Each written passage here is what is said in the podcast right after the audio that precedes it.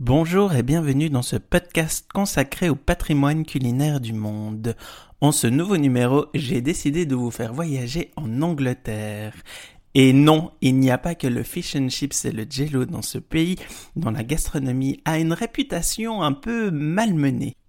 Avec mon invité du jour, nous allons vous faire découvrir une cuisine pleine de saveurs, gourmande et éclectique. Mais tout de suite, générique.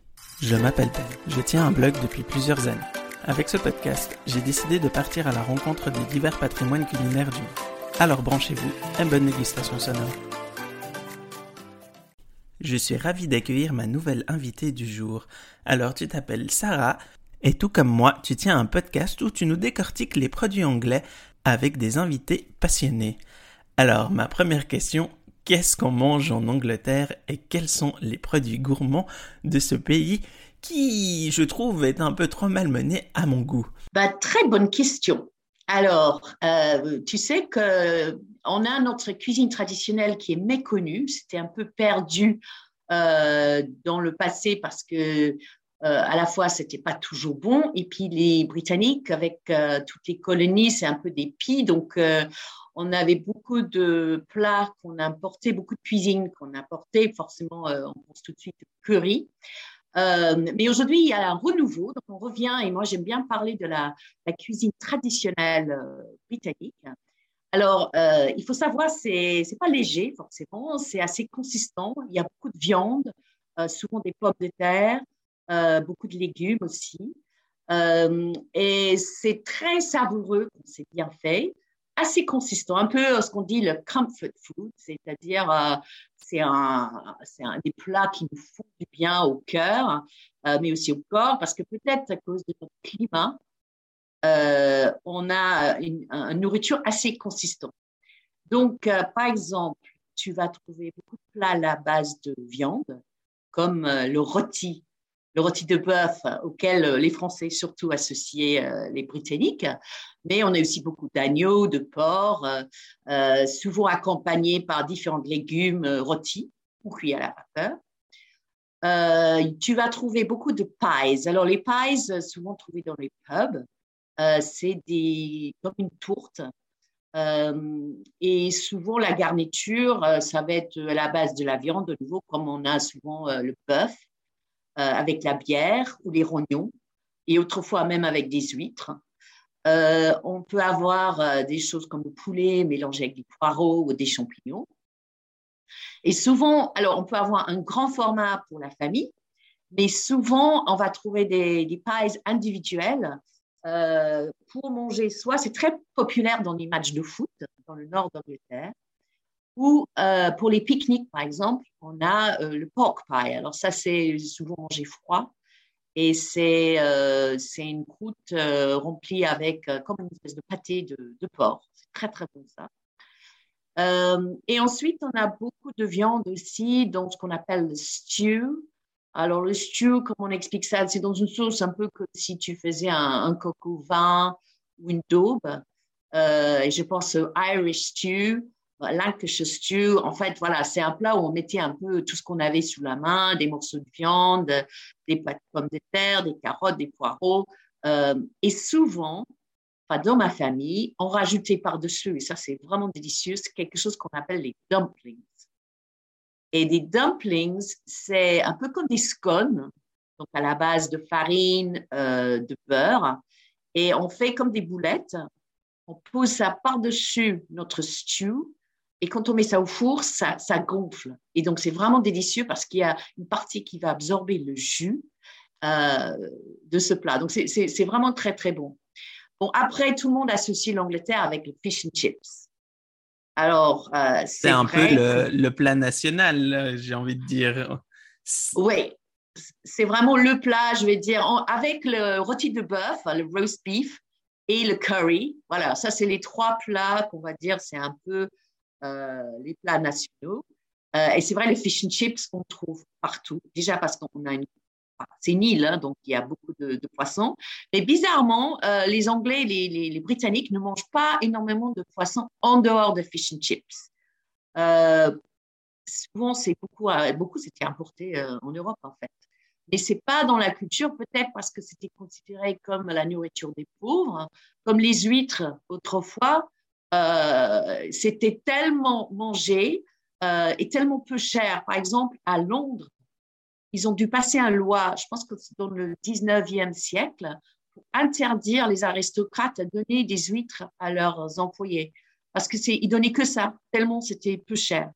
Et maintenant, bon, on, commence à les voir euh, apparaître de nouveau, mais petit à petit, c'est vraiment considéré un peu la nourriture de pauvre. Donc, c'est vrai, le fish and chips, c'est vraiment le plat, le fish, le poisson, euh, à la base de cabillaud normalement ou haddock euh, qu'on va trouver beaucoup de frites. Et puis voilà, après, il y a beaucoup d'influences qui viennent de, de l'étranger.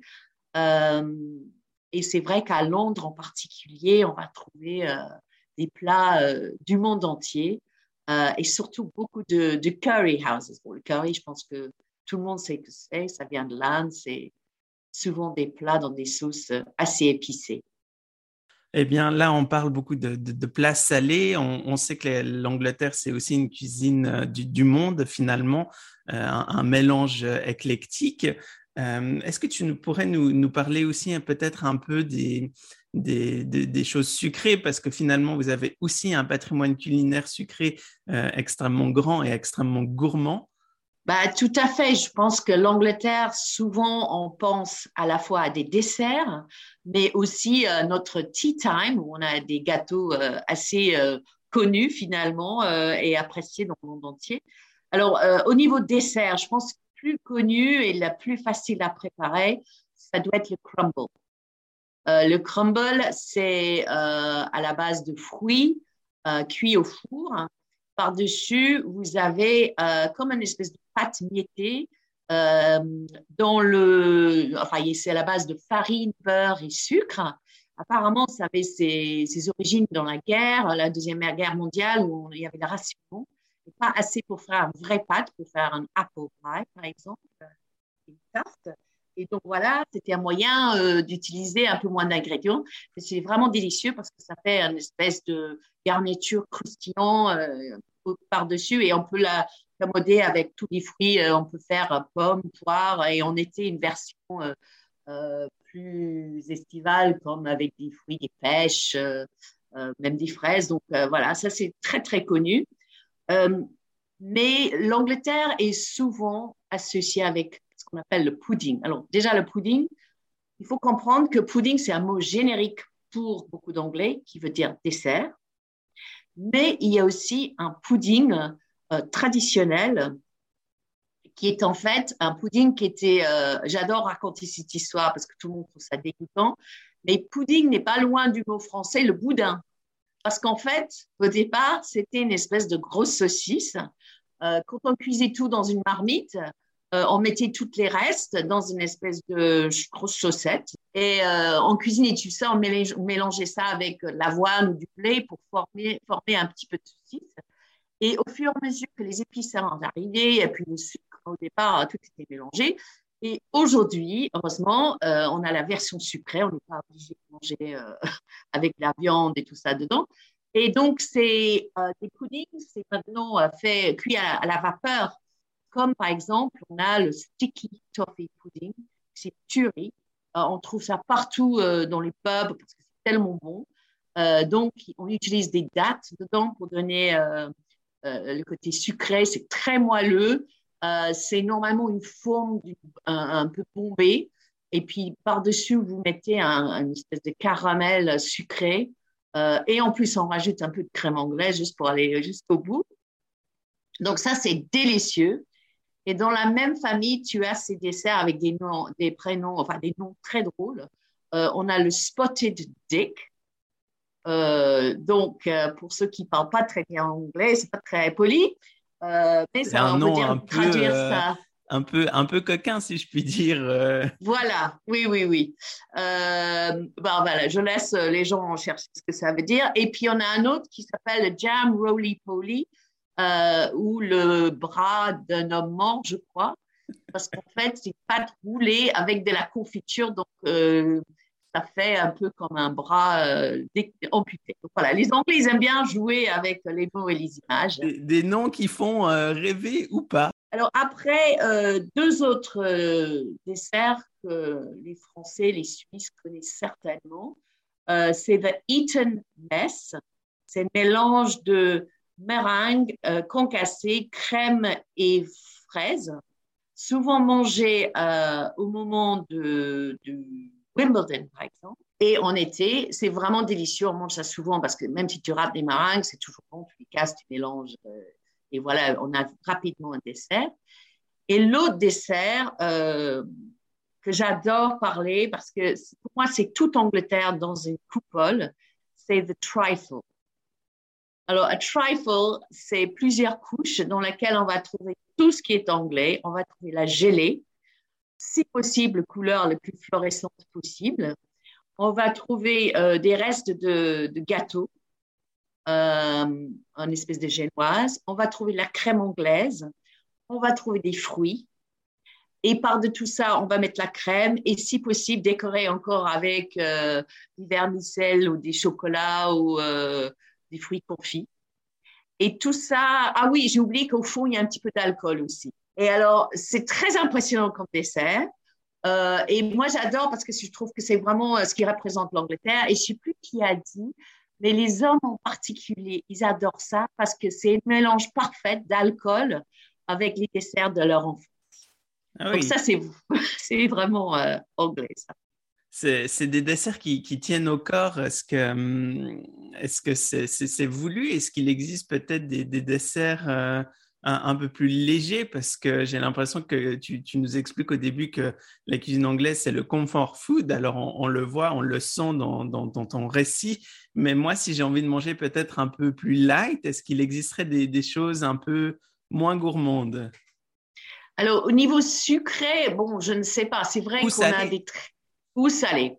Alors, euh, c'est vrai que même, c'est vrai si la, cuisine britannique euh, traditionnelle euh, c'est pas le plus light. Bon, après, on peut enlever les pommes de terre, euh, mais je trouve qu'ils sont précurseurs dans les plats végétariens qu'on trouve maintenant de plus en plus en Europe. J'ai souvent trouvé qu'ils étaient en avance. Si vous allez dans un restaurant en Grande-Bretagne, il y avait toujours en version végétarien, vegan et sans gluten tout de suite noté sur euh, les cartes. donc ça, j'ai envie de dire, c'est plus léger. Et on a, euh, je pense, beaucoup de chefs euh, comme Jamie Oliver, euh, comme Ottolenghi. Bon, on n'est pas britannique, mais il travaille en Angleterre et à Londres. Et on voit beaucoup ses livres et ses influences arrivent en Europe.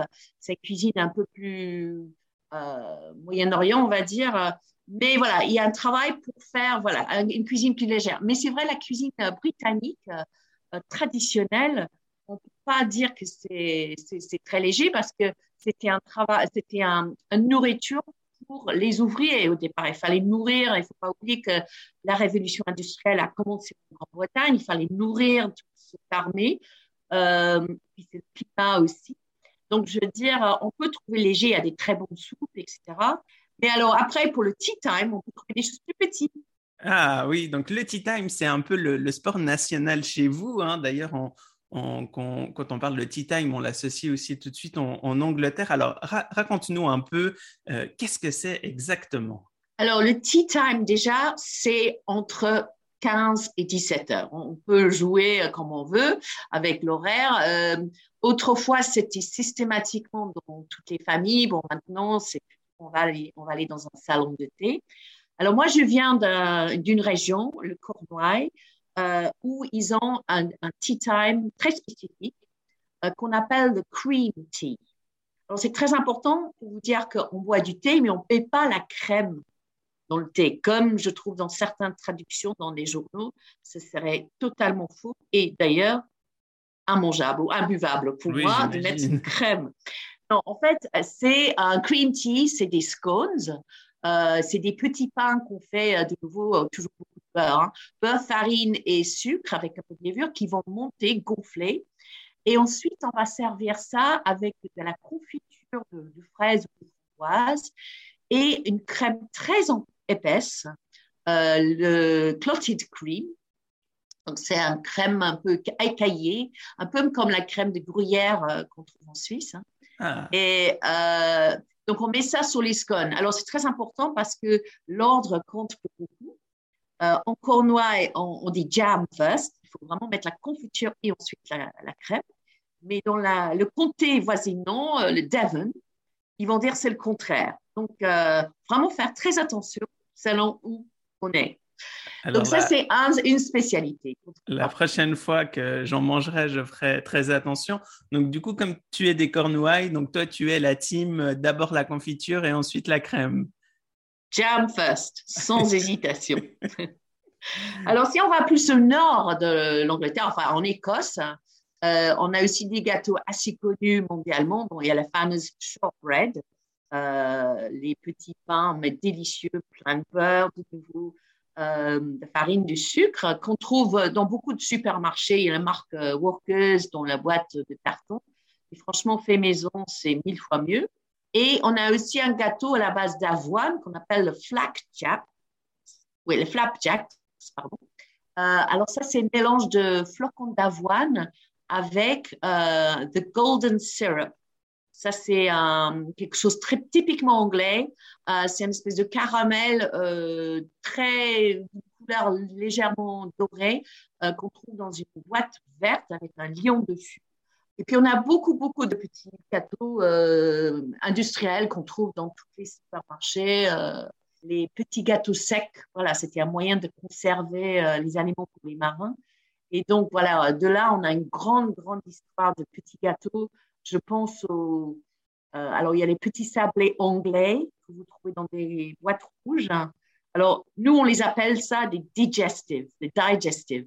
Mais le problème, c'est qu'en français, on pense tout de suite à petit alcool, les digestifs. Donc, ils ont dû changer le nom. Ah oui, à, ne pas confondre. Voilà. Euh, et puis, on a la base de gingembre, les ginger snaps. Euh, et les custard creams, enfin voilà, il y a plein, plein, plein. Donc, le petit, euh, le, thé, euh, c'est vraiment à faire si vous allez à Londres. C'est vraiment un moment fabuleux d'aller pouvoir se payer ça. C'est pas donné. Et dans un grand hôtel euh, où vous allez vous servir sur plusieurs niveaux, comme on appelle ça, des, des, plats à plusieurs niveaux avec des petites sandwiches, avec des petits gâteaux. vous prenez votre temps, parfois, bon, évidemment le thé, mais parfois avec un petit verre de champagne. C'est vraiment un, moment super classe et festif un, moment gourmand et empreint d'histoire en plus, parce que le tea time, en fait, euh, ça, date maintenant depuis, euh, depuis quelques années. J'avais pu voir euh, en faisant quelques recherches que c'était déjà là, c'est plus que centenaire même. Ah oui, bah, en fait, c'est surtout les aristocrates. Hein. Les, paysans, les ouvriers, ils n'avaient pas le temps peut-être de boire une tasse de thé. Mais si tu as vu Downton Abbey ou The Crown, euh, souvent, il y a des scènes euh, autour du titre. Oui, d'ailleurs, Downton Abbey, une, une série qui résume assez bien l'aristocratie euh, anglaise. Je pense que tu es d'accord avec moi. Ah, complètement. Et aussi la cuisine anglaise. Ils ont vraiment fait des, des, des super recherches et des plats vraiment euh, typique et historiquement euh, correct. Hein. Et puis, je pense qu'il y a même un livre des recettes de, de Downton Abbey. En tout cas, moi, ça me donne faim. C'est très gourmand. de nouveau, j'en apprends beaucoup sur cette cuisine dont j'avais qu'une partie et quelques a priori. on parle de tea time. Alors, on va peut-être continuer sur les boissons. Quelles sont les autres boissons qu'on boit en Angleterre? Alors, c'est vrai, première chose, c'est le thé et on consomme ben, énormément. Euh, après, évidemment, il y a la bière. On pense aux cultures euh, du pub en Angleterre, c'est très important. Et à différentes sortes de bières, mais surtout traditionnellement, on va boire du ale, euh, des bières qui sont servies à température ambiante. Après, on a le gin. le gin est connu gin tonic pareil, dans les pubs, autrefois, on trouvait que soit la bière, soit le gin. Hein, C'était avant le vin. Et j'ai même un, cousin que je vais citer qui a euh, réinventé le. Enfin, c'était le premier à faire revenir le gin à Londres euh, il y a une vingtaine d'années. Euh, le marque, c'est Sip Smith, je ne sais pas si je peux le dire, mais euh, il a vraiment été un précurseur. Maintenant, il y a beaucoup de gin artisanal partout, hein, mais c'était vraiment le premier à, le refaire à Londres Et, ça a un peu lancé cette mode. Et puis, euh, j'ai découvert même moi-même, on a même vraiment 20 anglais euh, qui sont excellents parce qu'on a en fait le même sol dans une grande partie du sud-ouest, sud-est de l'Angleterre et le sud-est d'ailleurs, comme le Champagne. Et donc, avec le réchauffement euh, climatique, on arrive à faire des très bons vins euh, pétillants. Ah. qu'on boit en Angleterre. Alors, ça va jamais concurrencer le champagne, évidemment, mais voilà, c'est dans des paysages très, très beaux à visiter et c'est souvent très bien organisé pour des dégustations, des visites pourquoi pas manger un petit quelque chose avec. C'est intéressant parce que j'aurais pas du tout associé le vin euh, à l'Angleterre. Donc de nouveau, j'en apprends euh, euh, de plus en plus. donc là, on était sur les, boissons alcoolisées. On parle évidemment du thé, qui est un peu aussi la boisson la plus consommée dans le monde. peut-être d'autres boissons non alcoolisées. J'imagine peut-être le, ginger ale ou des choses gourmande ou, pas forcément? Alors oui, euh, bah, évidemment, il y a beaucoup de pommes en Angleterre, donc euh, il y a du cidre, bon, il y a un petit peu d'alcool, désolé, et du jus de pomme. Alors le ginger ale, ah oui, ça, c'est marrant parce que ça fait vraiment partie de mon enfance. Il y avait un écrivain, Edith, euh, Enid Blyton, qui avait écrit des histoires sur un groupe de cinq enfants, ça s'appelait The Famous Five, et ils avaient toujours un pique-nique, toujours le ginger ale. Donc, c'est vrai que ça fait partie de notre héritage, mais aujourd'hui, je ne sais pas si on boit euh, autant. Euh, on trouve, mais voilà, je, personnellement, j'en ai bu très peu, sauf avec le whisky. Euh, mais c'est peut-être parce que je suis un petit peu alcoolique. Non, on, ne dira pas ça, on dira passionné. Gourmand et passionné, c'est vrai. Mais il faut, il faut, et c'est des gens, euh, c'est des gens comme toi que, j'aime rencontrer et avec qui partager. Euh, moi, je suis, je suis toujours curieux de, savoir aussi qu'est-ce qu'on mange pendant euh, les fêtes, parce que bon, on, reste en Europe, donc on a un peu la Suisse et l'Angleterre ont un peu les, mêmes fêtes, quoique peut-être tu vas m'en apprendre un peu plus. Donc, qu'est-ce qu'on mange, par exemple, pendant les fêtes de Noël, pendant le début de l'année, ou alors est-ce que tu as des fêtes que nous, on n'aurait pas chez nous? Bah justement, euh, je trouve que Noël, euh, c'est assez similaire, en tout cas pour le plat principal. On est beaucoup sur un dinde rôti, euh, souvent beaucoup plus grand qu'on peut trouver en Europe. souvent, ils font 6-7 kilos, enfin, je ne sais pas comment on arrive à mettre dans le four, avec beaucoup de légumes et quelques accompagnements comme le bread sauce, une espèce de sauce, sauce au pain, une sauce aux érelles aussi. Euh, mais sinon, c'est assez comme en France ou en Suisse. Mais par contre, on a le Christmas pudding qui est assez emblématique. Et donc, c'est un peu comme les puddings je vous dis avant. C'était autrefois cuit euh, dans un tissu. Maintenant, c'est fait à la vapeur. Plein de fruits secs euh, et servi aussi avec un beurre au cognac ou au rhum. Et en plus, flambé quand on présente. Donc, c'est assez spectaculaire. Et on va trouver un, repas similaire à Pâques, mais avec un rôti d'agneau. Mais il y a une fête que peut-être vous ne connaissez pas, qui est le 5 novembre, c'est Guy Fawkes Night. Ah non, je connais pas. Ah, d'accord. Alors, Guy Fawkes, alors, euh, je ne connais plus la date, l'histoire, je ne suis pas terrible, mais euh, c'est un monsieur qui avait essayé de faire exploser les maisons de parlement, et, euh, mais dans le 16e siècle, je crois. Et chaque année, euh, en fait, cet événement, en fait, en fait c'est assez barbare. Hein. En fait, il était brûlé, euh, il était euh, tué, et donc chaque année, les enfants vont faire un effigie de ce monsieur. On va prendre des vieux habits qu'on va remplir avec du paille, on fait un énorme feu et on le pose dessus et il est ce feu et il est allumé. Alors aujourd'hui, je crois qu'on est un peu plus politiquement correct, on va plus faire ça, mais à cette occasion, on est tous dehors, on va manger des pommes de terre en robe de chambre, on va manger des hot dogs, euh, on va boire peut-être du vin chaud ou un grog. Et c'est vraiment sympa parce qu'il fait froid, mais on est dehors, chauffé par ce, grand feu. Souvent des feux d'artifice aussi. Euh, et voilà. Et puis un gâteau qu'on mange souvent aussi, c'est un parkin. Euh, c'est un gâteau du Nord qui est aussi assez consistant avec des épices, des fruits secs. Donc, on, reste toujours dans le comfort food, euh, comme tu disais au, début. Euh, plein de choses gourmandes, un moment de fête traditionnel. Est-ce que peut-être d'autres, tu aurais d'autres plats à, partager? Parce que moi, en tout cas, j'ai très, très faim. Alors, effectivement, il y a beaucoup de plats régionaux. Et moi, j'adore une spécialité de chez moi, c'est le Cornish pasty. Alors, le Cornish pasty, c'est un peu comme les tourtes euh, dont j'ai parlé tout à l'heure, mais euh, c'est une forme de demi-lune. Et c'est farci avec euh, du bœuf, du, du, navet, des carottes, des pommes de terre et beaucoup de poivre. Et c'est quelque chose qu'aujourd'hui on mange souvent à la plage ou pour un pique-nique. Pour moi, ça, ça me évoque beaucoup de souvenirs de mon enfance.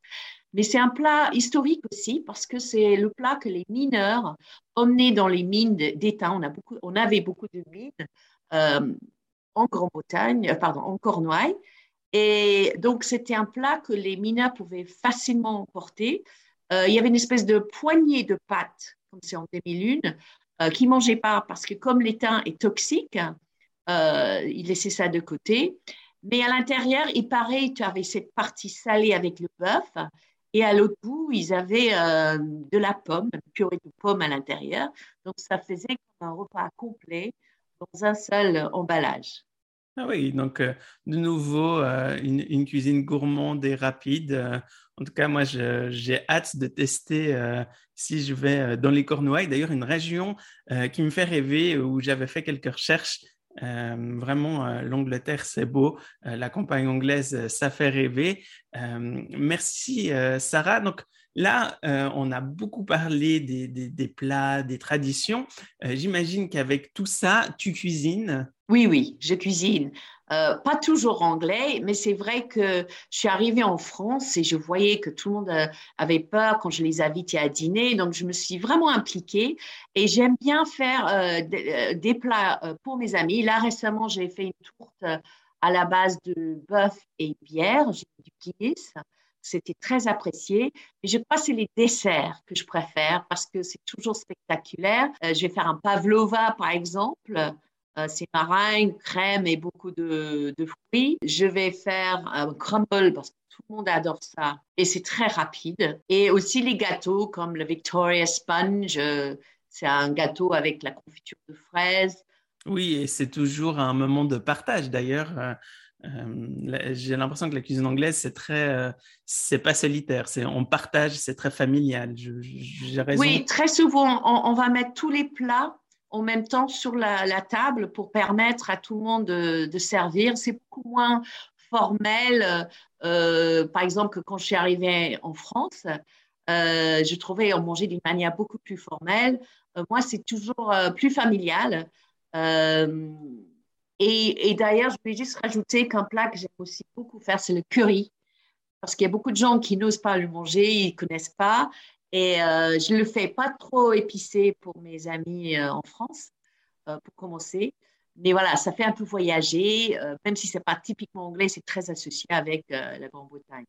Oui, c'est vrai, parce que en Angleterre, surtout à Londres hein, d'ailleurs, on trouve pas mal de, restaurants indiens, qui est une cuisine qui est beaucoup mise en avant là-bas. Ah oui, complètement, mais parce que euh, euh, il y a beaucoup de Bengalais qui sont arrivés. Euh, en fait, ils ont fait le retour de nos bateaux qui sont partis en Inde. Ils ont fait le retour en tant que marins et après, beaucoup sont restés à Londres. Et c'est comme ça. aussi avec les Anglais et les Britanniques qui revenaient, ils avaient mangé indien là-bas et voilà, petit à petit, on a commencé à vraiment apprécier cette cuisine. Oui, une cuisine gourmande et colorée euh, qui sera d'ailleurs probablement euh, mis en avant euh, dans, un prochain, dans un prochain podcast. Alors moi, je suis très curieux. C'est quoi ton plat préféré et ton plaisir coupable? Alors, mon plaisir coupable, c'est le bacon avec le ketchup. le petit déjeuner où tu prends un, petit pain ou deux tranches de pain grillé avec le bacon frit et puis tu étales vraiment beaucoup de ketchup. Là, c'est mélange de sucre et salé. Là, je suis chez moi. Et euh, un de mes plats préférés, enfin, c'est surtout un petit gâteau. Euh, c'est tellement bon que je suis obligée de le cacher quand je le fais. Euh, ça doit être du shortbread. là, j'en ai fait et c'est juste rien que l'odeur quand ça sort du four. Euh, il y a énormément de beurre dedans, de sucre et de farine. Euh, mais c'est à la fois fondant et croustillant. C'est très particulier comme consistance, mais c'est délicieux. Donc, j'en ai fait en disant que c'est pour mes enfants, mais là, euh, je dois mettre les clés à la porte parce qu'il ne restera plus quand ils arrivent. Tu, tu vas tout garder pour toi, mais tu, tu as bien raison. Et d'ailleurs, les shortbreads, c'est extrêmement bon et extrêmement gourmand. Euh, on... Merci beaucoup, Sarah, pour ce, partage. Euh, peut-être un, dernier produit chez toi dont tu ne pourrais pas te passer. Euh, je ne sais pas, une boisson, un, plat, un, ustensile peut-être, en, dernier, en dernier mot. Bah, j'ai envie de parler du Marmite. qui est, dont le slogan c'est soit tu l'adores, soit tu le détestes. Euh, personnellement, je trouve c'est très bon euh, sur du pain. Alors, c'est une espèce de levure euh, avec un goût un peu de, viande ou, mamie qu'on tartine sur, la, sur du pain. Mais en même temps, il est très utile comme produit pour une forme de sauce, pour mettre dans un gravy, de mettre, il y a même des pâtes, faire avec du marmite. c'est très bon sur un petit soldat trempé dans de l'œuf. Donc voilà, ça c'est un produit que j'ai toujours euh, dans mon fond de placard, dans mon placard. En tout cas, merci beaucoup, euh, Sarah. J'en aurais appris de nouveau euh, beaucoup sur ce patrimoine dont j'avais quelques a priori et que je connaissais trop peu. Alors, pour en savoir un peu plus, comme moi, tu tiens un podcast où tu mets en avant les produits anglais et où tu mets en avant aussi des gens passionnés. Le nom est tout gourmand et tout trouvé, la crème anglaise. Euh, un podcast gourmand riche. Merci beaucoup, euh, Sarah. Oh bah, merci à toi, Ben. C'était un vrai plaisir euh, de partager ce patrimoine culinaire avec toi. J'en aurais de nouveau appris beaucoup sur ce patrimoine culinaire éclectique et complet. Et tout de suite, quelques livres de cuisine. So British, plus de 130 recettes qui vous feront aimer la cuisine anglaise par le chef star Jamie Oliver pour tous les fans de série Dompton Abbey, le livre de cuisine par Annie Gray, un véritable livre complet fait par une historienne culinaire. Pour tous les amoureux du sucré, avec un nuage de lait de John Bentham. Que mettent les Anglais dans leur placard? Qu'est-ce qu'ils utilisent comme produit? Ma petite épicerie anglaise de Triche Dessen répondra à vos questions. On termine par un blog chez Becky Elise le blog, un véritable carnet gourmand de plus de 1800 recettes. Quant à moi, je vous remercie d'avoir fait ce chemin avec moi et vous dis à bientôt pour un nouveau patrimoine culinaire.